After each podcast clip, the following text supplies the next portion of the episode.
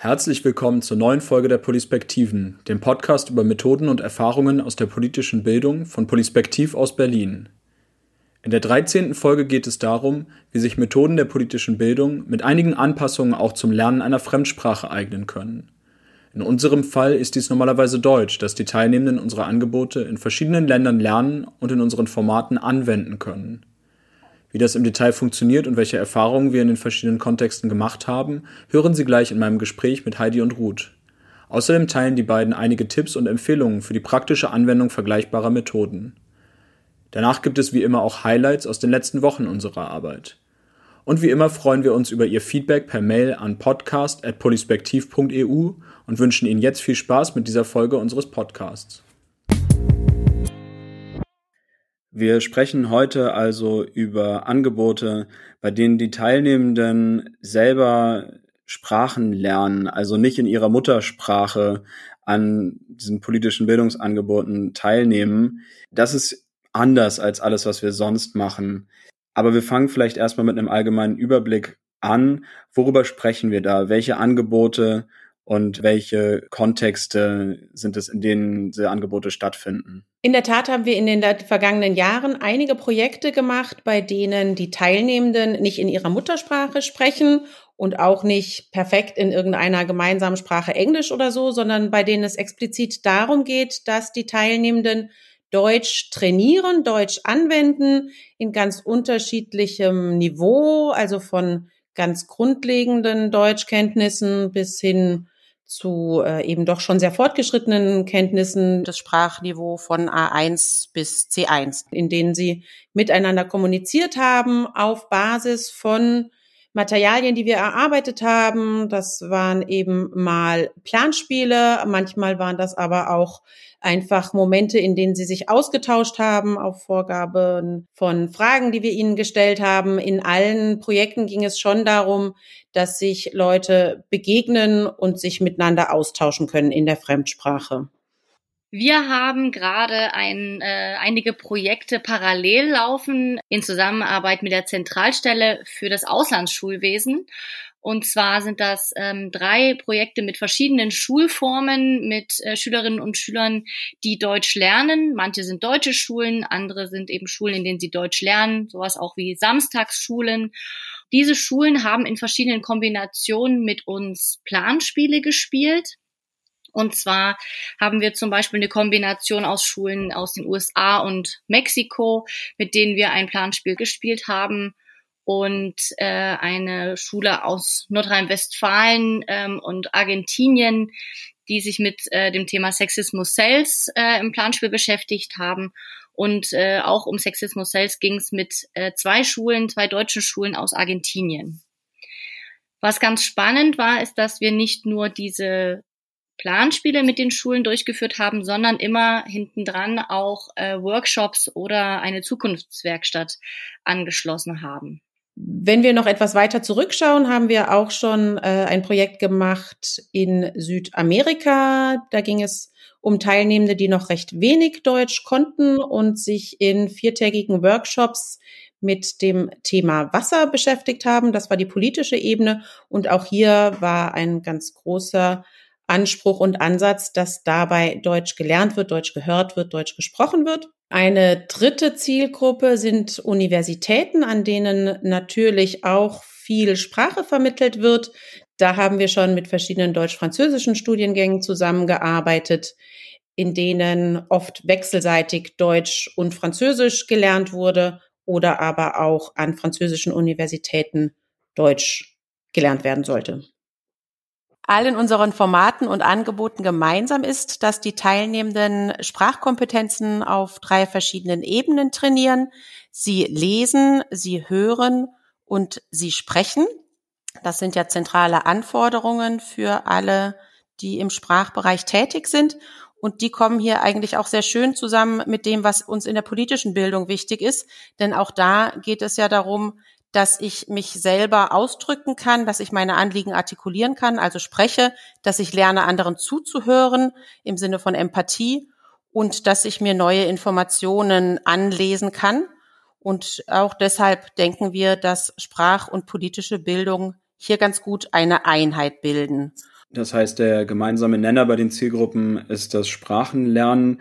Es unterscheidet sich aber ja sicherlich nochmal zwischen denjenigen, die in der Schule vielleicht auf einem niedrigeren Niveau Deutsch lernen und denen, die in der Universität schon studieren und wahrscheinlich auf einem höheren Niveau die Sprache sprechen. Äh, wie macht sich das bemerkbar? Die verschiedenen Zielgruppen brauchen natürlich ganz verschiedene Formate und ganz verschiedene Materialien und verschiedene Vorbereitungen vor allem auch, je nachdem, wie weit sprachlich die Zielgruppe ist, äh, ist es möglich, relativ unvermittelt in ein Format reinzugehen und einfach drauf loszusprechen miteinander. Oder aber es ist eben nötig, dass tatsächlich alle Teilnehmenden mit ihren jeweiligen Lehrkräften ihre Materialien gut vorbereiten können, um sich auch sicher zu fühlen, wenn sie ankommen und wenn sie aufeinander treffen. Und auch die Dauer ist ganz unterschiedlich. Wenn wir ganz, ganz fitte äh, Teilnehmende haben, dann kann auch manchmal wirklich was sehr kurz und knackig gemacht werden und trotzdem kommt eine ganze Menge dabei inhaltlich, thematisch rum. Äh, aber genauso gibt es eben auf so einem Level von A2, B1 maximal, auf dem wir schon gearbeitet haben, Momente, da äh, haben wir über drei Tage ein Planspiel gespielt, das wir mit deutschsprachigen Jugendlichen an einem halben Tag gemacht hätten, weil einfach ganz viel Vorbereitung und Vokabeltraining und so verbunden war. Das gestalten wir in ganz enger Absprache mit den jeweiligen Auftraggeberinnen und Auftraggebern beziehungsweise den Lehrkräften, damit wir der Zielgruppe dann auch gerecht werden. Was uns aufgefallen ist, vor allem in der Vorbereitung mit den Lehrkräften, dass eine Vorentlastung äh, immer ganz gut ist. Vorentlastung in dem Sinne, dass wir das Planspiel mit, an, mit Masse an Informationen oder den Workshop oder den Szenarien-Workshop dadurch etwas entlasten und äh, die Möglichkeit geben, den Schülerinnen und Schülern Sachen vorher schon ähm, sich zu erarbeiten. Die Lehrkräfte können zum Beispiel eine Unterrichtsstunde nehmen, um sich in eine Rolle einzuarbeiten, verschiedene Vokabeln besprechen, Sprachmittel trainieren, dass äh, die Schülerinnen und Schüler dann die Möglichkeit haben, sich gut auszudrücken und vielleicht auch der Druck dadurch etwas rausgenommen werden kann. Durch diese Vorentlastung gibt man ja auch allen Teilnehmenden die Möglichkeit, sich individuell in ihrem eigenen Tempo auf die Veranstaltung vorzubereiten und hat wahrscheinlich auch niedrigeres Risiko, dass einige äh, komplett den Anschluss verlieren. Wie ist das denn bei den Materialien? Ihr hattet schon angesprochen, dass die ein bisschen angepasst werden. Sind die einfach einfacher ausgedrückt oder äh, werden die auch noch anders gestaltet? Wird da auf diesen Sprachlernkontext auch eingegangen? Ja, also bei den Materialien äh, ist es so, dass es einfacher ist. Ja, also wir haben die Komplexität manchmal rausgenommen. Wenn eine Rolle zum Beispiel drei Punkte hatte, haben wir das manchmal auf einen beschränkt, dass man ähm, die Schülerinnen und Schüler sich da einfach besser konzentrieren können auf ein oder zwei Punkte. Gleichzeitig ist uns aber wichtig, dass wir viel visualisieren. Das heißt, äh, die Arbeitsaufträge, die es gibt, äh, dass man die nochmal sieht, dass die Schülerinnen und Schüler nachschauen können, ah, das ähm, muss ich jetzt tun. Oder auch vielleicht nochmal eine Übersicht gibt zu bestimmten Sachen. Da ähm, visualisieren wir doch etwas mehr, als wir das jetzt mit deutschen Gruppen machen würden. Was die methodische Anpassung angeht, betrifft das auf der einen Seite die Materialien und auf der anderen Seite auch die Umsetzung. Ansonsten achten wir darauf, dass die Gruppengrößen klein sind, damit alle sprechen und hören können. Wir achten darauf, dass wir mit Sprachanimation erstmal an die Fremdsprache heranführen. Und bei der Moderation achten wir darauf, dass die wirklich sehr klar und sehr knapp beschaffen ist, damit die Teilnehmenden auch alles aufnehmen können. Und ergänzend zur Visualisierung kann es auch noch weitergehen. Also gerade auf dem ganz kleinen Sprachlevel, in dem ich in Südamerika gearbeitet habe, haben wir uns auch Vokabeln erspielt äh, oder so mit kleine Sätze erspielt, indem wir die nochmal theatral auch dargestellt haben, weil sie sich dadurch nochmal ganz anders in den Köpfen verankern und dann eben auch ganz gut in einer Präsentation wiedergegeben werden können. Außerdem gibt es natürlich noch ganz viele andere Dinge, die wir anders machen. Ganz viel in der Durchführung. Worauf wir ganz stark achten, ist, dass wir Gruppenkonstellationen haben, die alle ermutigen, sich wirklich zu beteiligen. Wenn wir mit Deutschlernenden arbeiten, sind wir ganz oft tatsächlich auch in Zweierkonstellationen oder so in höchstens zu dritt oder zu viert und geben immer wieder kleine Räume, in die auf einzelne Fragen geantwortet werden kann. Also so ganz schlichte Dinge wie, was ist denn eigentlich toll in deiner Schule? Und dann antworten halt vier Personen drauf äh, in zum Beispiel einem Breakout Room oder in, äh, ne, wenn wir das online machen oder eben auch in einem kleinen Stuhlkreis, wenn wir in Präsenz sind. Und darauf können die dann, dazu haben sie dann fünf Minuten Zeit und dann kommen wir wieder in die Gesamtgruppe und dann gehen sie wieder in eine neue Gruppe und behandeln eine neue Frage. Also es sind wirklich so kleine, komprimierte Dinge, über die sie sich austauschen können in kleinen Umgebungen und auf die Weise eben auch miteinander warm werden, sich intensiv kennenlernen können. Das empfinden wir als sehr wichtig, dass sie sich auch, dass sie persönlich ankommen können wie eben auch, dass sie wirklich in dieses Sprechen reinkommen, ohne dass sie da die große Hürde empfinden, gleich vor einer versammelten Gruppe aufzutreten. Und dadurch hat auch noch jeder und jede die Möglichkeit, wirklich zu sprechen. Also jeder und jeder muss äh, auf jeden Fall was sagen zu einem Thema. Da kann man sich nicht so richtig rausziehen. Das äh, habe ich immer als sehr gut empfunden. Unterschiedlich dazu, wie Leute in der Schule lernen ähm, möchte ich nochmal betonen, dass ich das als ganz großen Luxus empfinde und ich denke und hoffe auch unsere Teilnehmenden und oft begleitende Lehrkräfte, dass die Teilnehmenden ebenso angewandt lernen dürfen, dass wir nicht Grammatik vermitteln müssen, dass wir nicht pures Vokabeltraining machen, sondern dass wir sie in Settings bringen, in denen sie einfach was besprechen, was ihnen total einleuchtend ist als Thema, als äh, Ziel und äh, ganz oft ist das ja auf Basis von Rollen, die sie erhalten, aber manchmal auch dadurch, dass sie einfach was von sich erzählen. Und das ist schon viel fließender, als wenn wir ihnen jetzt äh, drei Sätze auf dem Arbeitsblatt irgendwie vorgeben würden und sie müssten daraus jetzt die grammatikalisch richtige Form bauen. Ein weiterer Aspekt der Gruppendynamik, der anders ist als bei vielen anderen unserer Angebote, ist sicherlich der interkulturelle wir haben ja hier eigentlich immer Teilnehmende, die eben die deutsche politische Kultur nicht so gut kennen und manchmal dann auch noch den untereinander einen interkulturellen Aspekt, äh, wenn wir Teilnehmende aus verschiedenen Ländern haben. Wie gehen wir damit um? Ich finde, dass interkultureller Austausch tatsächlich sehr, sehr breit ist. Der fängt an da, wo sich die Teilnehmenden über ihren Alltag austauschen, ähm, also, ne, wie sieht deine Wohnung aus? Wie sieht meine Wohnung aus? Wie viele Menschen leben in deiner Familie? Wie viele leben in meiner Familie? Ähm, und geht dann eben oft thematisch weiter, wenn wir unsere politischen Bildungsangebote einsetzen. Also wie funktioniert der Bundestag? Wie funktioniert das argentinische Parlament? Ähm, und geht dann aber weiter, wenn wir gerade nach diesen Themen, die wir einbringen, dann nochmal zulassen oder Raum geben, dass die Teilnehmenden ihre Sicht vertiefen. Äh, oft sind sie in Rollen, wenn wir ein Planspiel machen und dann geben wir im Anschluss Zeit, dass sie sich als Person nochmal austauschen. Wie nehme ich in Argentinien mein Parlament wahr? Oder das Anliegen oder das Problem mit Sexismus im Alltag. Wie ist das denn in Deutschland mit Sexismus im Alltag und wie wird das im Deutschen Bundestag behandelt? Dann kriegt es nochmal eine ganz vertiefte Komponente. Dann kommt also die persönliche Sicht, die schon die Basis mit der Alltags, mit dem Alltagsaustausch hatte, kommt dann nochmal mit unserem politischen Thema, das wir reingegeben haben, zusammen. Auf diese Weise kommen dann der interkulturelle Aspekt, der interpersönliche Aspekt und der thematische Aspekt von dem politischen Thema, das wir also behandeln wollten, ganz gut miteinander zusammen. Was mir immer auffällt, ist, dass ähm, man immer denkt, die lernen, wie läuft, wie funktioniert ein deutsches Ministerium oder ähm, wie funktioniert Gesetzgebung in einem deutschen Parlament. Das ist ja gar nicht nur Deutsch, sondern die lernen ganz viel, ohne es zu merken, auch über ihr eigenes Zuhause. Ähm, die Parlamentsarbeit oder auch die Arbeit in dem Ministerium ist ja meistens dann doch ganz ähnlich oder dass es Lobbyisten, Lobbyistinnen geben, äh, gibt, die beeinflussen sowas ähm, nehm, nehmen die auch dabei mit. Und das finde ich äh, eine ganz spannende Sache. Ihr habt zu Beginn äh, schon einmal die Projekte aufgezählt, die wir so gemacht haben.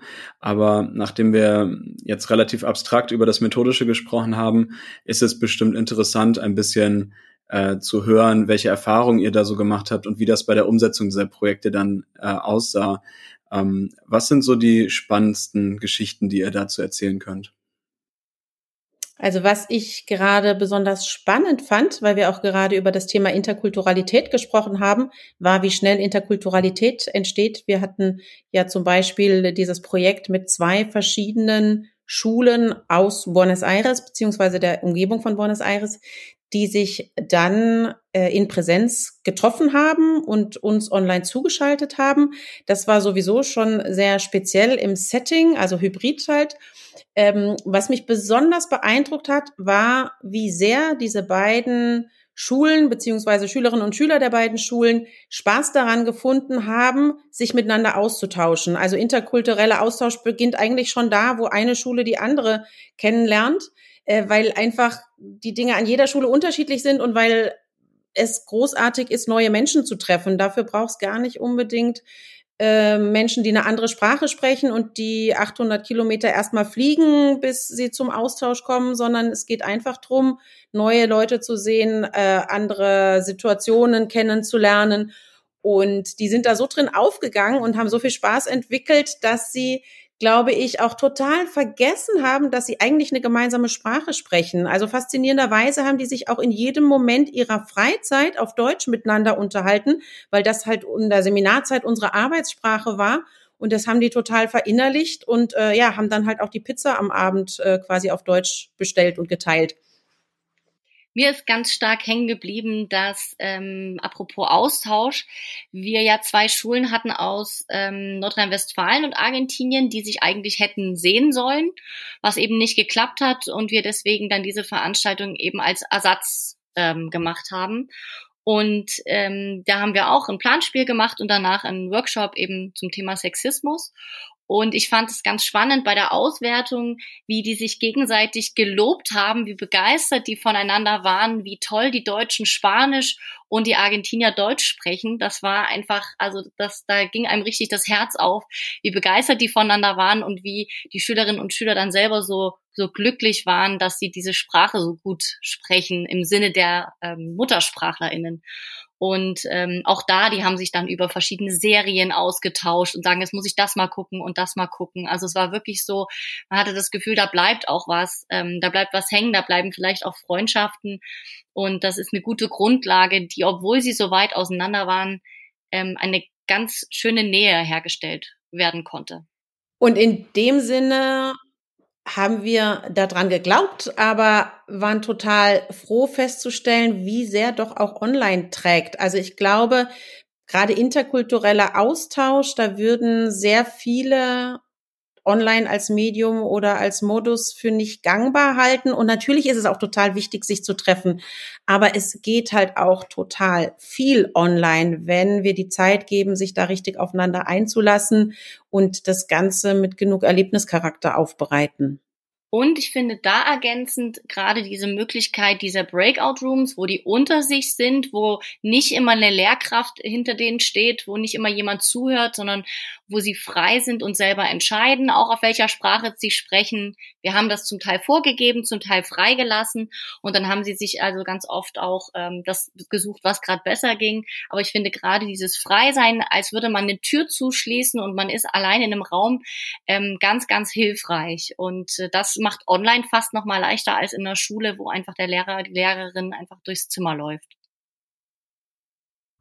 Das ist total spannend, äh, dass einerseits es natürlich wichtig ist, dass die Lehrkräfte vor Ort intensiv eingebunden werden, weil die ihre Schülerinnen und Schülerinnen gut kennen und auch das Sprachniveau und andererseits dann aber für das entspannte, freie Sprechen zwischen den Teilnehmenden äh, ist auch nicht schadet, wenn die, wenn die Lehrkräfte dann nicht dabei sein können. Also die Balance macht es dann im Endeffekt, äh, höre ich dabei raus. Ähm, und das leitet vielleicht auch ganz gut über zum äh, letzten äh, Thema, nämlich welche Tipps würdet ihr Lehrkräften vor allem äh, geben, die vielleicht äh, Sprachunterricht geben und sagen, ich habe mal Lust, äh, eine andere Methode auszuprobieren. Äh, vielleicht probiere ich mal was Richtung politische Bildung. Ich habe hier einen Sprachkurs auf einem etwas höheren Niveau, wo man mal das Themenfeld Wahlen oder politisches System machen kann. Was würdet ihr denen mitgeben? Also äh, nicht immer überall dabei stehen und zuhören, nehme ich schon mal als ersten Tipp mit. Was gibt es noch? Also ich würde sagen, das steht in Verbindung damit, nicht immer überall dabei sein zu müssen. Habt Vertrauen. Also eure Teilnehmenden können ganz viel, wenn ihr ihnen den Raum gebt. Seid da, seid ansprechbar, macht ihnen klar, dass sie sich jederzeit bei euch melden können, aber drängt euch nicht auf. Und wenn Fehler passieren, ist es einfach auch kein Problem. Und das einfach zuzulassen und zu sagen, ja, das ist okay, mach, ohne immer dahinter zu stehen und sagen, ja, das hast du jetzt aber nicht richtig ausgedrückt oder da ist jetzt ein kleiner Grammatikfehler. Ähm, das ist total gut und das gibt den Schülerinnen und Schülern oder den jungen Menschen, die sowas machen, auch echt äh, viel Selbstbewusstsein. Ich glaube, was vielen erstmal gar nicht bewusst ist, vielleicht auch uns früher gar nicht so bewusst war, aber was wir jetzt ganz klar gelernt haben und auch äh, die Lehrkräfte, die mit uns gearbeitet haben, gelernt haben, ist, dass unsere politische Bildung eben nicht nur politische Bildung ist, sondern auch fürs Sprachenlernen die unterschiedlichsten Ansätze bietet. Also es geht eben darum zu sprechen. Das ist ja nun mal elementar, wenn es um Sprache geht. Ähm, und als zweites lernen alle zuzuhören. Auch das ist ja eine Kernkompetenz, die äh, dieses Verstehen von Sprache. Und als drittes geht es auch immer darum, Informationen aufzunehmen und sich zu erlesen. Und das ist eben die dritte Lernebene, die in all unseren Angeboten vorhanden ist. Und was mich selber fasziniert hat zu entdecken, ist, dass hier das Sprachenlernen ganz nah an der politischen Bildung ist, dass es eben immer darum geht, zu debattieren, sich auszudrücken, zum Zweiten aber eben auch zu lernen, sich zuzuhören. Das ist ja eine hohe soziale Kompetenz, wie eben auch eine Sprachkompetenz. Äh, und eben zum Dritten, sich Informationen anzueignen und zu verstehen was immer viel hilft, um in äh, eine Veranstaltung zu starten oder einen Morgen zu starten oder um wieder zurückzukommen aus einer Pause, ist äh, eine Art kleines Warming-up. Äh, da gibt's ganz verschiedene Möglichkeiten. Wir haben online zum Beispiel einen Satz bilden lassen, wo, äh, ein, wo wir angefangen haben, ähm, mit ich und dann hat die nächste Person gehe und dann hat jeder, jede Schülerin im, in einer Reihe sozusagen nach und nach den Satz äh, immer wiederholt und immer länger gebildet. Wir hatten dann einen Satz mit 30 Wörtern oder mehr.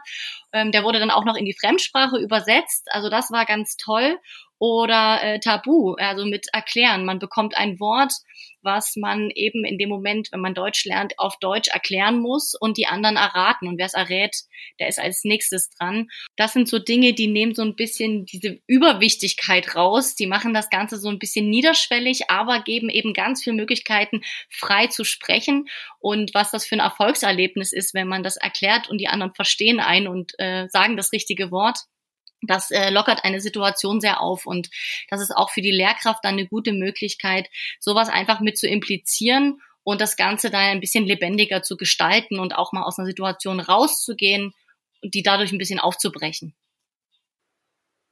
Letztlich ist das was, was ganz stark im deutsch-französischen Kontext betrieben wird und dort als Sprachanimation bezeichnet wird. Ich finde das eigentlich immer ganz gut, weil das eben ausdrückt, dass es nicht drum geht, Sprache als perfektes Mittel zu lernen, sondern wirklich ranzuführen an die Sprache. Und wie Ruth gerade schon sagte, so unmerklich reinzurutschen, dass ich, oh hups, jetzt habe ich ja was gesagt. Und dann bin ich eben auch schon drin und dann kann ich ja auch ruhig nochmal was sagen. Und das ist wirklich immer mit so ganz kleinen Einheiten von fünf oder zehn Minuten sehr gut erreicht. Was mir noch einfällt so zum Thema äh, Tipp, ich habe es ja schon erwähnt, die Vorentlastung, wenn es die Zeit gibt, so viel wie möglich vorzubereiten, dass dann ähm, zum Beispiel der Workshop oder das äh, Planspiel gut durchführbar ist. Das ist eine Sache und eine andere, die ich auch schön finde und gut unterstützen kann, ist eben ähm, das Ganze nochmal visueller zu gestalten. Also vielleicht äh, zu einem Thema, wenn wir in einem Workshop haben wir so eine Art, so einen Weg gestaltet, wie komme ich zu einem, von einem Problem zu einer Lösung, den auszudrucken und den Schülerinnen und Schülerinnen zu geben, worin sie malen können und das was gestalten können. Dann hat man was, man kann Bilder damit produzieren, man kann damit vielleicht einen äh, Social Media Beitrag sogar produzieren und sowas gibt ganz viele Möglichkeiten, das Ganze ähm, präsent zu machen, also für andere auch anschaulich, aber auch für die Schülerinnen und Schüler zu merken, wir haben da was kreiert und ähm, eben auch mit ihren Händen zu arbeiten. Wir wissen ja alle, dass das sehr unterstützt beim Sprachenlernen auch zu schreiben. Was ich noch wichtig finde, ist, dass wir total lernen müssen, auch uns selber zurückzunehmen. Also sowieso arbeiten wir ja auch in der politischen Bildung möglichst so, dass wir die Teilnehmenden viel sagen lassen. Aber wir sind es ja doch gewöhnt, mal eben schnell fünf Minuten was zu erzählen und dann noch ein bisschen irgendwas Humorvolles mit reinzupacken, äh, wenn wir über das politische System erzählen, weil das politische System ja sonst immer so trocken ist.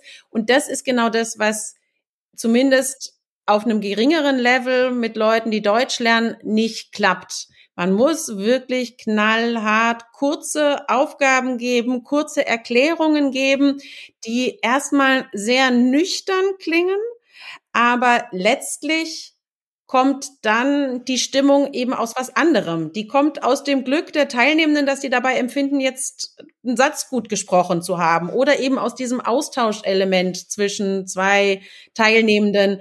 Äh, also wir haben ganz gut, glaube ich, gelernt, uns noch mal mehr zurückzunehmen und darauf zu vertrauen, dass von den Teilnehmenden da ganz viel kommen wird.